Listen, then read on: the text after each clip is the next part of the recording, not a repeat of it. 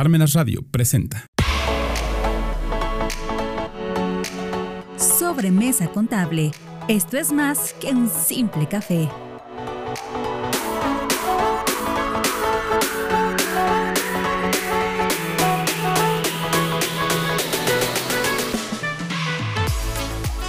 Muy buenos días a todos. Como cada semana nos encontramos en nuestro programa sobre mesa contable. Recuerden que esto es más que un simple café. En esta ocasión tenemos un invitado de lujo. ¿sí? Nos va a platicar acerca de el estado de cambios en el capital. Y pues quisiera presentarlo aquí al, al maestro Vicente Javier Herrera Martínez. Muy bien, bienvenido, muy buenos días. Muchas gracias, maestro. Como siempre, el gusto estar aquí acompañándote. Gracias. Pues vamos a, ir presentando su, este, de una vez su semblanza. Él es licenciado en Contaduría Pública por la Facultad de Contaduría Pública de la UAP, maestro en Administración también por la Benemérita Universidad Autónoma de Puebla, actualmente doctor en Dirección de Proyectos por el Centro de Estudios de las Américas, ¿sí? además trabaja de manera independiente y es docente de la Facultad de Contaduría Pública. Nuevamente, doctor Vicente, muy buen día. Pues en esta ocasión vamos a hablar de- del tema del estado de cambios en el capital, ya que estamos muy de moda con los estados financieros, de acuerdo con el cumplimiento de las obligaciones fiscales en la presentación de la declaración anual, la declaración del ejercicio 2022. En esta ocasión, pues vamos a, presentar nuestra información incluyendo nuestros cuatro estados financieros básicos, del cual uno de ellos es el estado de cambios en el capital. ¿sí? Recuerden que eh, toda la información que se genera ¿sí? por las operaciones o transacciones que realicen los entes económicos nos permiten obtener información de manera veraz, de manera oportuna, fehaciente, ¿sí? y que nos permita tomar decisiones dentro de- del ente económico.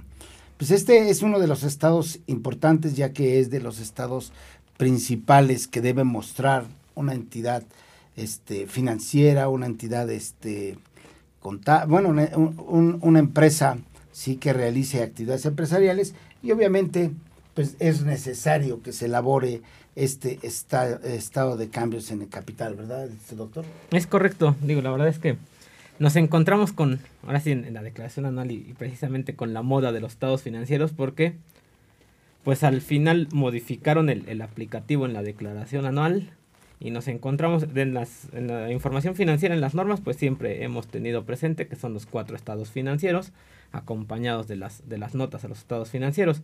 Sin embargo, hasta este año es cuando la declaración que es para el ejercicio 2022 es cuando se incorpora la declaración anual, ¿no? Y, y ahorita justamente surgen los, las preguntas de, de la, la información que integra este estado de cambios en el capital contable. Bueno, los que integraron ahorita estado de cambios en el capital contable y el estado de flujos de efectivo.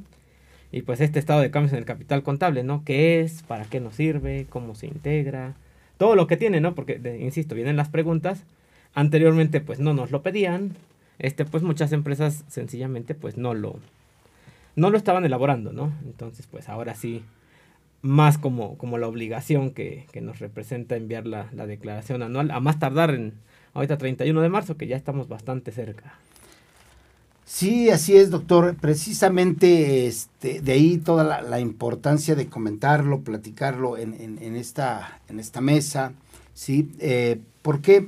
Porque muchas veces eh, solamente el, contador se este, eh, determina la información financiera, quizás a lo mejor no la promueve o no la entrega a las personas adecuadas y la va almacenando, ¿verdad?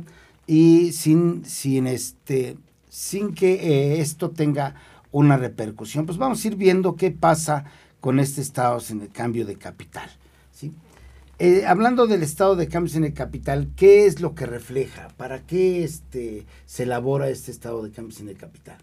Ok, pues en este caso, ¿no? Como, como el nombre lo indica precisamente, este estado financiero muestra los cambios al capital contable. Entonces, bueno, por lo tanto, al hablar de capital contable hablamos de empresas lucrativas, ¿no? Las que, las que buscan este, generar utilidades, ganancias en, en este caso. Y este estado financiero solamente es aplicable para este tipo de empresas. Porque muestra de, forma detallada los cambios ah, del, de los propietarios y del capital que se ha generado durante el, proceso, durante el ejercicio, ¿no? De, entonces, solamente aplica para entidades lucrativas y precisamente comentas algo bastante, bastante cierto, ¿no? No, no siempre llega la información a quien tiene que llegar y este estado financiero creo que eh, así como, como se estructura y, de acuerdo a la información que contiene, pues es un estado financiero que resulta de vital importancia precisamente para los socios de la empresa, ¿no? para saber cómo se ha manejado, cómo se ha modificado, qué ha generado, qué es lo que pasa con ese capital contable, ¿no? Nos podemos ir desde un poquito antes, ¿no? ¿Qué es el capital contable? Pues lo que realmente tienen los socios de la, de la empresa, ¿no? De todo lo que la empresa tiene, cuál es la parte que pertenece a ellos. Entonces, pues yo creo que los principales usuarios de este estado financiero, pues son los, los socios o accionistas de, la, de alguna empresa. Sí, eh, bien es cierto lo que comentas con respecto al, eh, llamémosle el antecedente, ¿no? Que es por ahí de la, la NIFCE 11, que nos habla del capital contable dentro de la entidad, ¿sí? Recuerden o recuerdan que el capital contable está integrado por las aportaciones de los socios, ¿sí?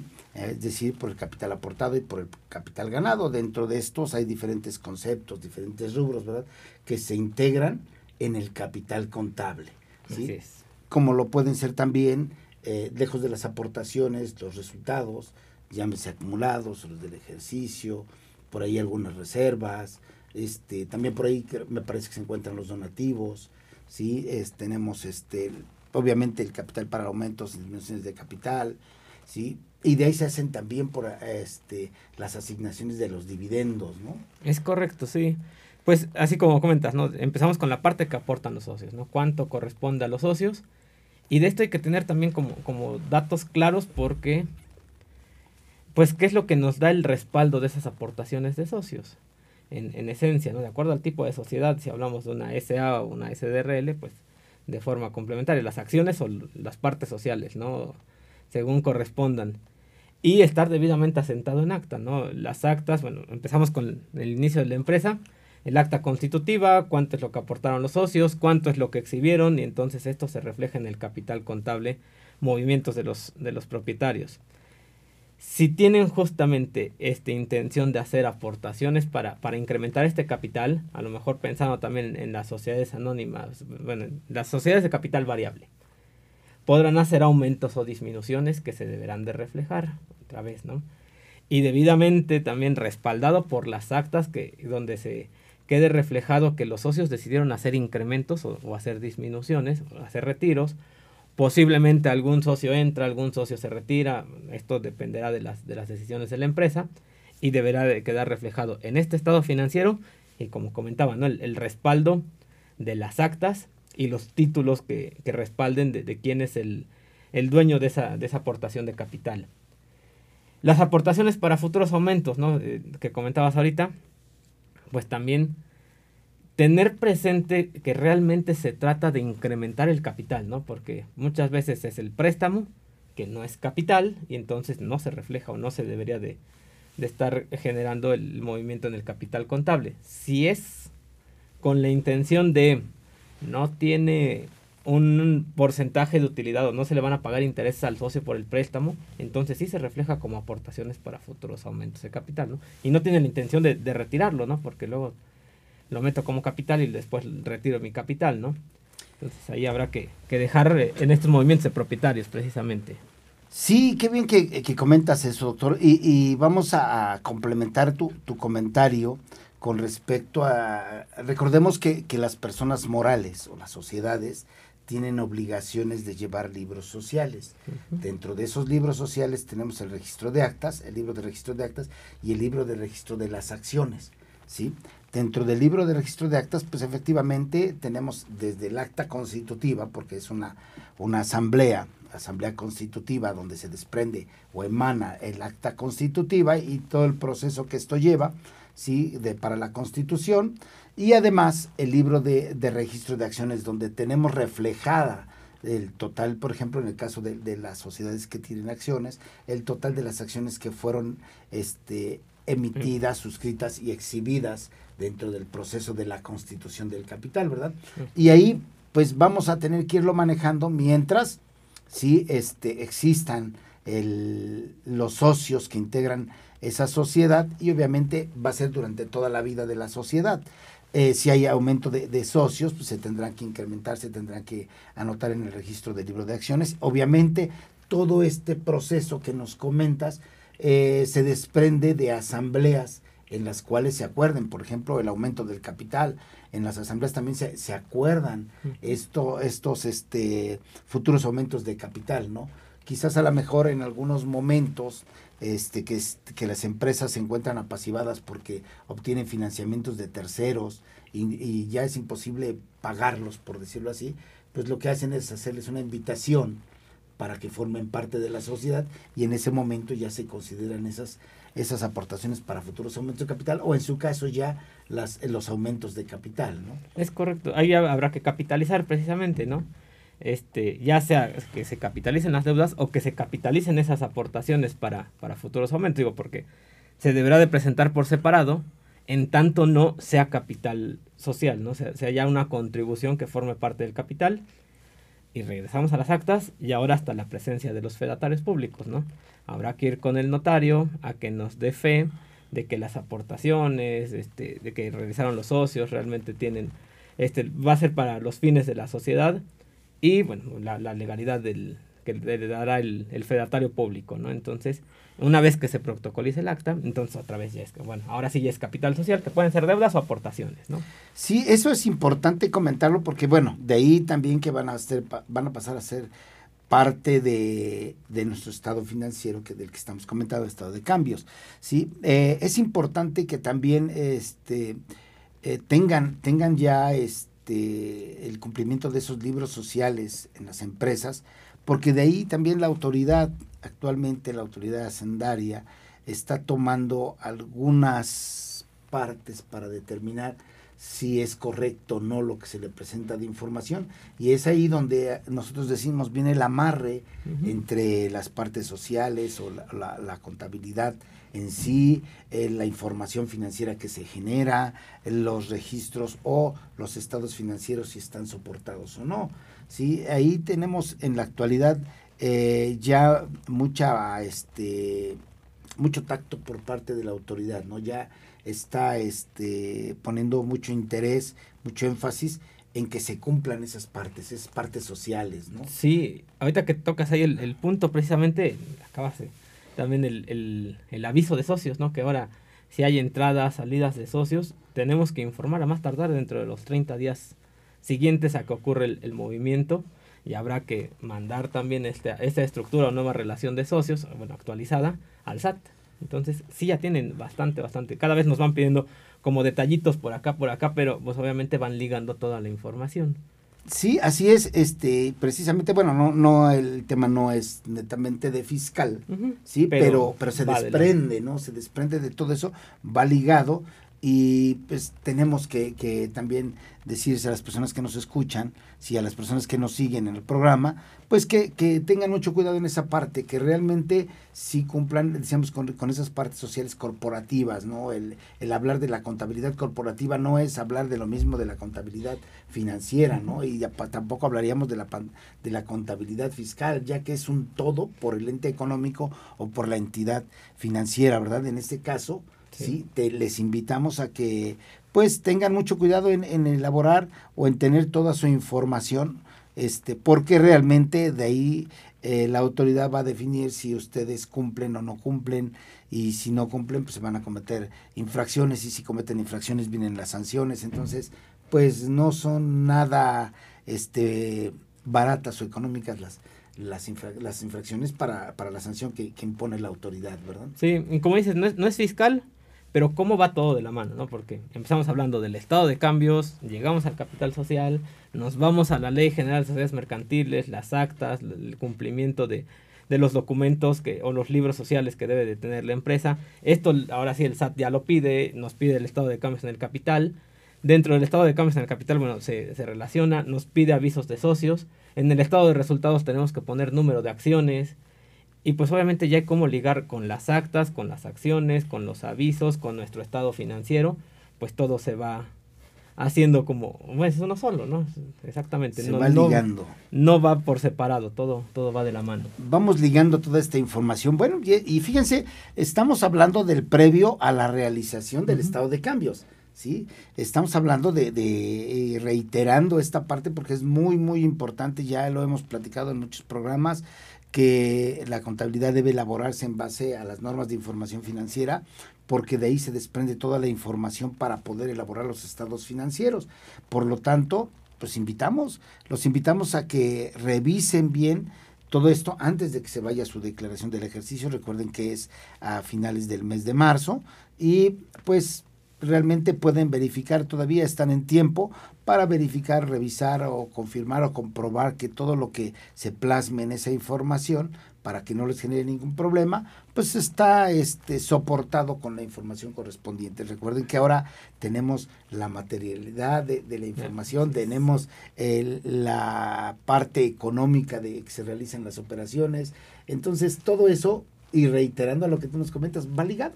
Va ligado todo y, y por eso también cuando entran socios, salen socios, pues habrá que acudir con el fedatario, ¿no? Notario, corredor público, precisamente que valide la información que nosotros estamos diciendo, ¿no? Y, y siguiendo con este estado de cambios, pues seguimos ligando información y ahora sí, ¿no? Las utilidades. ¿sí? Estas utilidades, bueno, ustedes recordarán que estas utilidades son acumuladas. Utilidades acumuladas de- de- O podemos hablar de resultados acumulados, que Sí. nos- no, no- considerando la utilidad o la pérdida que traigamos acumulada, o la utilidad o la pérdida del ejercicio. Es correcto. Luego es frecuente llamarlo utilidades acumuladas, ¿no? Pero sí me gusta, también comparto ahí resultados acumulados porque pues al final pueden ser positivos, negativos, ¿no? El, el aportar dinero para una empresa, pues al final es esa exposición al riesgo, ¿no? De ganar o perder. Y se va a reflejar en, en los resultados acumulados, donde también el estado financiero, ¿no? ¿Cuál es nuestro saldo inicial? ¿Cuál es el saldo del periodo? Bueno, la, ahora sí el resultado del periodo que viene del estado de resultados. Y ya llegamos a nuestros resultados acumulados para el final del, del periodo, ¿no? Que, que se liga el balance, estado de resultados, estado de cambios al capital, ¿no? Y vamos encontrando también esa relación de los estados financieros, como, como ligan información. Y de estas mismas utilidades, hace rato decías, ¿no? Pues, ¿para qué hacemos una empresa? O sea, los socios realmente, si hablamos de empresas lucrativas, ¿cuál es la finalidad de crear una empresa? Pues generar utilidades, ¿no? ¿Y las utilidades para qué son? ¿Para qué generamos dinero, no? Pues invertir, gastar. Entonces, pues viene el reparto, bueno, la distribución de utilidades para los socios, que ahora sí son los, los dividendos, que en este caso pues habrá que reflejarlo como una disminución de utilidades. Sí, precisamente ahí es donde la autoridad probablemente va a o quiere observar ¿sí? si no hubo alguna situación en la cual se pagaron unos dividendos, se disminuyeron los resultados acumulados, o por qué se disminuyeron esos resultados acumulados. No puede ser solamente por la entrega de dividendos, puede ser porque se capitalizaron ut- utilidades, o porque el simple hecho de que se absorbieron pérdidas, ¿no? ¿sí? En ese caso, bueno, ya, ya veríamos la- la- lo que va a generar de, de información ese estado financiero. Y como tú bien dices, ahora, ligar ese estado financiero de, este, de cambios en el capital con mi balance o con mis resultados, pues va ligado, va, va de la manita, ¿verdad? Sí. ¿Por qué? Porque ese, ese estado financiero nos va a amarrar los resultados que tenemos en nuestro capital contable. Ahí es, es donde va a encontrarse la variabilidad de algunos resultados, ¿no? Sí, y otro elemento ahí de los estados financieros y que precisamente también lo consideraron para este año, estados financieros comparativos. Entonces, este estado de cambios en el capital contable, si vamos a presentar 2020, bueno, 2021, perdón, tenemos que partir de los saldos finales de 2020, los movimientos como en 2021 para llegar al saldo final 2021 y ahora sí, ese sería nuestro saldo inicial para el 22 y llegar al saldo final 2022. Entonces, en esta parte de comparación de información, pues tenemos que considerar saldos finales 20, 21 y 22. Sí, ya tenemos tres ejercicios a Tres. considerar ahí. ¿Por qué? Porque como tú bien explícito lo dices, yo tengo que partir para llegar al saldo de 21, tengo que partir de Del 20, de 31 de diciembre de 2020, Ujú. de que lo que presenté en mi declaración 2020. Tengo que agregar todo lo que es 2021 y de ahí partir para 2022, ¿sí? Que entonces ya tenemos ahí amarradas tres declaraciones. Y ahorita yo creo que, ahorita comentabas, ¿no? Es buen momento de revisar pues en, en teoría mis, mis, resultados ahí están, mi información financiera, todo lo que ha venido haciendo el negocio, la empresa, ahí está, no tendría por qué haberse modificado. Entonces habrá que validar que precisamente esa información de 2020 sea lo que yo mandé, que, que, sea, que tenga yo el respaldo de, de mi declaración del 2020, que, que, pueda yo comparar y verificar qué es la información que mandé, llegar al de 2021, revisar qué es lo que mandé, para ahora sí llegar al 2022. Entonces, pues habrá que preguntarnos, ¿no? Este, los estados financieros, insisto, son, deberían de ser comparativos, ¿no? Pero es la primera vez que, que al menos a nivel de declaración anual que, que, el SAT nos está pidiendo información financiera con tanto detalle, ¿no? Ese sí es. Sí, eh, definitivamente. Ahí lo que recomendamos es que antes del envío es que revisen, analicen bien, amarren, tengan bien amarrado su información financiera para que no tengan discrepancias con los ejercicios anteriores. Uh -huh. ¿sí? Debería y por de ejemplo, coincidir. Exacto, exacto. Ahí a, hablando también de, de, otro estado financiero donde nos este, debemos tener mucho cuidado es en el estado de resultados. Recuerden que ahora es resultados integral y si por ahí tienen este participación en el capital de otra sociedad, debe estar reflejado sí. es que existen resultados y aparte pues eh, obteniendo la información o la inversión eh, que, se, que se note ahí en mi balance general, obviamente como parte de, de, la participación en el capital de otra sociedad, ¿no?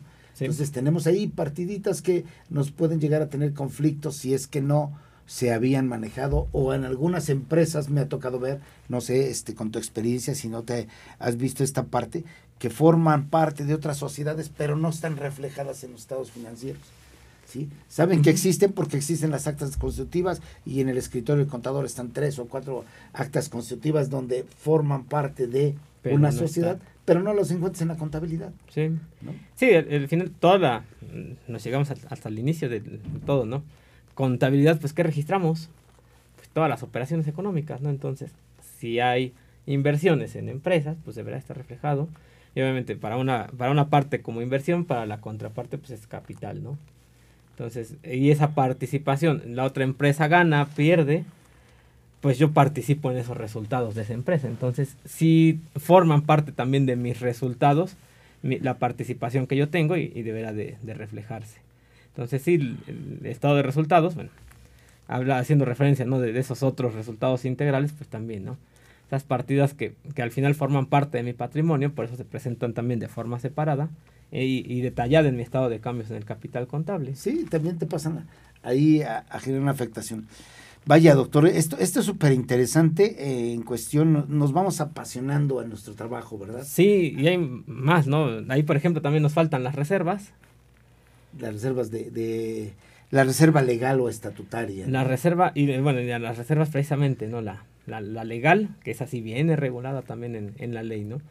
¿Qué pasa también con esta reserva legal? ¿no? Pues llegamos a los casos donde, pues como no hay una obligatoriedad, una sanción, ¿no? porque obligatoriedad sí existe. Obligatoriedad está en la Ley General de Sociedades Mercantiles también. Y en las normas de información. Y en, las, ah, y en las normas nos, nos habla de, de, las reservas que deberán de reflejarse como cambios al, en el estado de cambios de capital contable, porque estas también surgen de las utilidades. Entonces, también pueden disminuir mis utilidades, pero por creación de reservas que en este caso, ahí sí la Ley General de Sociedades Mercantiles nos establece, ¿no? Que debemos de separar un 5% de mis utilidades durante cada año como respaldo al, al capital contable, como respaldo a las, a las, aportaciones. Sabemos que la empresa está expuesta al riesgo y si en algún momento empieza a tener pérdidas, pues los socios empiezan a perder capital. Y entonces pues vamos creando reservas que también nos permitan darle ese, esa protección a la empresa. Exacto. Pues sí, es, es, este, es la parte que, que, nos va integrando y regresamos al, al C11, que es las, de dentro de las normas de información financiera, lo que integra el capital, el contable, cómo se va integrando, y de ahí pasamos a lo que viene siendo el estado de cambios. ¿sí? Agregando al estado de cambios, ahora, ¿cómo se va a integrar ese, ese estado de cambios? ¿Cómo se integra? Debemos de partiría de qué tiene mi balance general, ¿no? El, capital contribuido, el capital ganado, ¿no? El contribuido ahora sí las aportaciones de socios. Y en las aportaciones de socios tenemos los principales rubros, ¿no? El capital social, que ya es el que, que está sentado en actas, que los socios deberían de haber aportado si no está debidamente aportado, exhibido ya dentro de la sociedad, pues también habrá que reflejar esa disminución, porque pues, como tal la empresa no lo tiene, ¿no? Es el capital social, que son las aportaciones de socios. Las aportaciones para futuros aumentos de capital, ok, tienen el objetivo de ser capital, pero todavía no lo son, todavía no está sentado en actas, entonces mientras no esté asentado, pero sea ese objetivo, dentro del capital aportado, las aportaciones para futuros aumentos. Y después mi capital ganado, ahora sí, las utilidades, los movimientos de las utilidades, bueno, utilidades o pérdidas, ¿no? Los resultados que decíamos. Porque si hablar, hablar todo el tiempo de utilidades no siempre son utilidades. Los resultados. Cuánto tiene la empresa y, e ir acumulando año con año ese resultado que, va obteniendo la empresa, llámele utilidad o pérdida. Entonces se va reflejando como movimientos a los resultados. Y de estos resultados ahora sí se desprende, ¿no? Ya sea la parte de la creación de reservas. Si la empresa tiene utilidades, debería de estar separando ese 5% hasta llegar a un 20%, creo que nos tiene definido ahí la... 20% como máximo. Como, ajá, la Ley General de Sociedades Mercantiles, tomando como referencia el capital social, que ese es lo que deberíamos hacer como, como reserva, ¿no? Puede ser aumentado, disminuido a lo largo de los periodos, pues sí. Entonces, esos, esos movimientos a, a las reservas, ¿no? Y de estas mismas utilidades, pues si los socios decidieron hacer distribuciones de, las utilidades para, para ellos, ¿no? Insistimos que, que al final el fin de la sociedad pues va a ser generar utilidades y las utilidades pues son para los socios y pues los socios tienen derecho a, hacerse de ese dinero que la empresa va ganando, ¿no?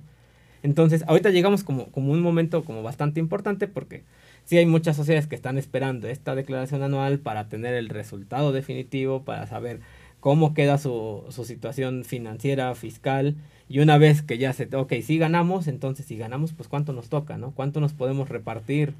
Y pues ya vamos a la asamblea donde se presenten los resultados, que, al principio comentaste de forma muy clara, ¿no? Para quién es importante la información y pues una parte importante pues es a los socios, ¿no? Los socios quieren saber, ahora sí, si nos vamos al, deber ser, los socios quieren saber si ganamos, ¿no? Y si ganamos, pues queremos dinero, ¿no? ¿Cuánto nos podemos llevar? Y, habrá que reflejar estas estas disminuciones. Entonces, capital social, aportaciones, resultados acumulados, las participaciones que comentabas en otras empresas y otros resultados integrales que, pudiera tener la, entidad, ¿no? Básicamente son como los rubros, igual ahí pudiéramos detallar mediante subcuentas, ¿no? Los resultados, las aportaciones, pero, pero son los, los principales rubros y de estos los movimientos que se desprendan en el periodo. Y aquí es bien importante conocer también el, este, la forma en que se van integrando cada uno de los rubros, ¿no? Así como se van integrando los rubros de eh, las aportaciones de los socios, ¿sí? El, este, las, los resultados acumulados, podemos identificar ahí si hubo utilidades, si hubo pérdidas, ¿sí? Probablemente las, las revises o las presentes tanto tengo de utilidades, tanto tengo de pérdidas, para efectos de demostrar cuál es mi resultado acumulado. ¿sí? obviamente sí ha tenido variaciones y es aquí donde viene la comparación, ¿sí?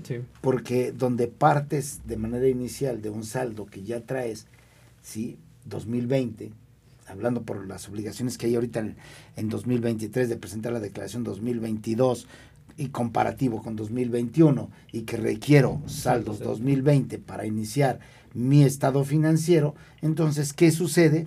Pues tengo que ir integrando cuenta por cuenta, partida por partida y concepto por concepto, para que se dé en total toda la información, ¿verdad? Así es. Y de esta información, precisamente, ahora ya tenemos los números, ¿no? Ya, ya sabemos cuáles son los movimientos. Ahora también habrá que definir, pues, esos movimientos a qué se deben, ¿no?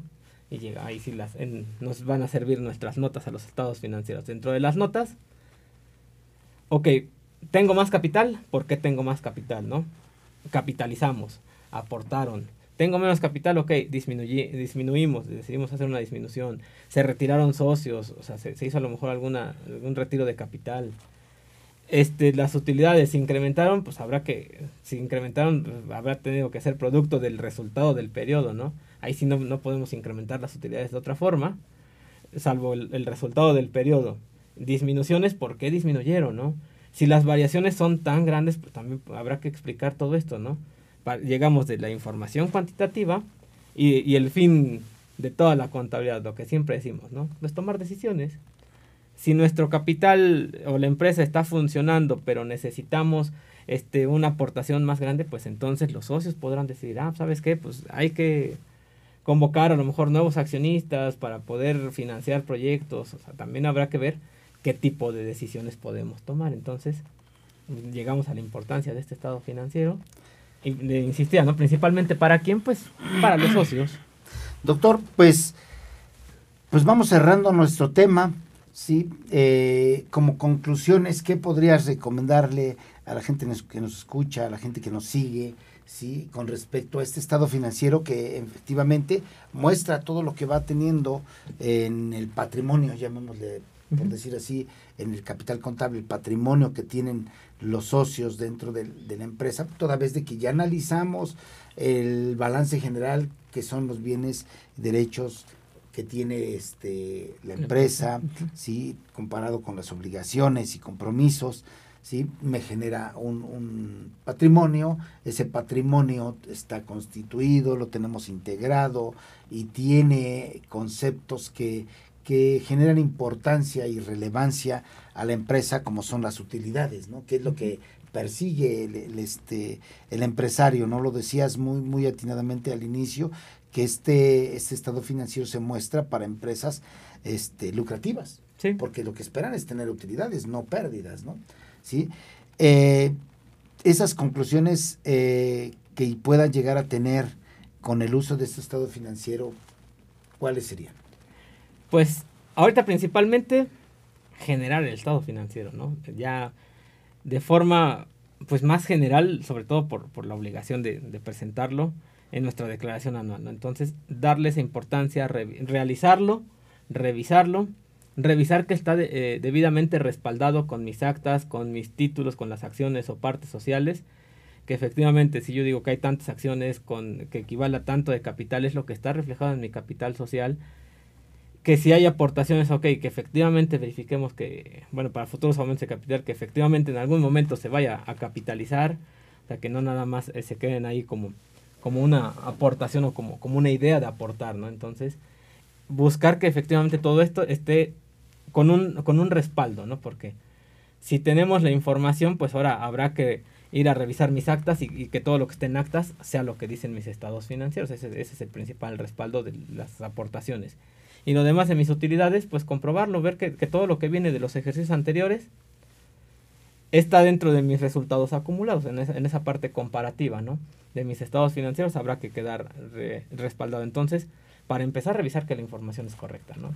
Ya que nos vamos a encontrar en muchos casos que, hay empresas que pues apenas están con, esta realización, que no lo habían realizado anteriormente, y entonces si vamos a empezar a hacerlo y va a ser comparativo, pues tener las cifras correctas, porque de aquí va a ser base para, para futuros ejercicios, ¿no? Mi cierre 2022 va a dar pie a 2023 y de forma consecutiva los siguientes periodos. Entonces, de inicio revisarlo, realizarlo, revisarlo, que efectivamente se compruebe y pues ya de las utilidades, pues creo que a ver si quedamos con los de los socios, ¿no? Los socios quieren utilidades, si la empresa funciona, pues es normal que se, que se distribuya, ¿no? Luego decimos, hay que, hay que generar también esa, esa riqueza y pues esa riqueza puede ser distribuida para los socios. Entonces, son, tienen el derecho, ¿no? Son los socios, son los que aportaron. En esa proporción de la aportación, pues tendrán el derecho también en, distribuirse esas utilidades, ¿no? Obviamente buscando que, que la empresa pueda continuar funcionando sin tener un problema de, retiro de, dinero, ¿no? De efectivo. Así es, doctor, gracias. Sí, este, en ese, ya nomás un, puntualizar un, último comentario con respecto a esas utilidades cuando se lleguen a repartir, que de verdad sean acordadas en asamblea para que no tengan trascendencia, porque si no, eh, alguna partida por ahí en, en estado financiero que nos lleve a que la autoridad crea, piense o se imagine que hay una distribución de dividendos, pues nos puede llegar a tener problemas, como es el no pagar las retenciones, y si no pagas las retenciones, pues automáticamente te va a sancionar la autoridad. Las salidas efectivo en muchas ocasiones la autoridad pudiera presumir, si no se comprueba por qué salió ese dinero, pues que es una distribución de dividendos. De utilidades, pago de dividendos o dividendos fijos. Bueno, pues este te, te quiero agradecer este, nuevamente, este, doctor, el haber estado aquí con nosotros, ¿sí? En, este, y te invitamos a que en lo sucesivo, pues si quieres venir a platicarnos de algún otro estado financiero, vaya, con gusto estamos abiertos para que puedas venir aquí a compartir tus, tus conocimientos y tu experiencia con nuestra audiencia y la gente que, nos sigue a través de, de, internet, ¿sí? Y recuerden que esto es Sobremesa Contable, donde esto es más que un simple café. Hasta luego, muy buen día.